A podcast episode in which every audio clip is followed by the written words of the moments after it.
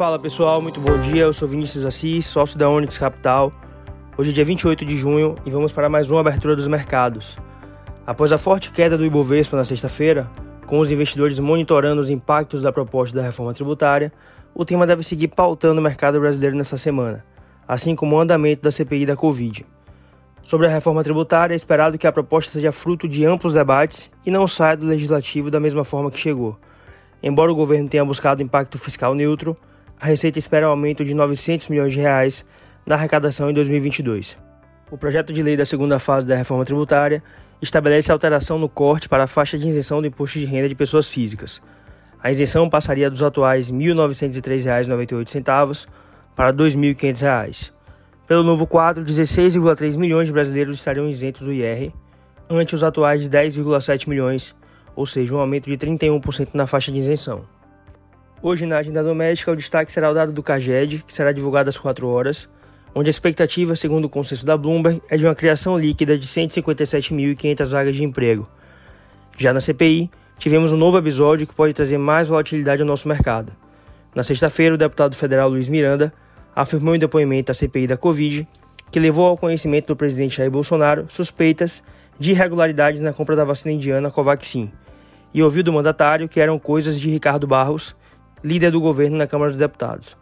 O depoimento do deputado vai levar o vice-presidente da comissão, o senador Randolfo Rodrigues, a apresentar uma representação contra o presidente Jair Bolsonaro na PGR. O parlamentar acusa o chefe do Planalto de cometer crime de prevaricação a não ter determinada apuração de um suposto esquema de corrupção envolvendo a compra da vacina indiana.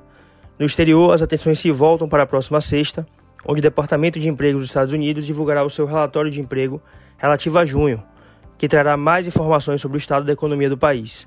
A expectativa dos economistas é de que sejam criados 683 mil empregos não agrícolas, acima dos 559 mil de maio, mas ainda longe do patamar de um milhão que alguns analistas apontam como possível para a economia americana em recuperação após a pandemia.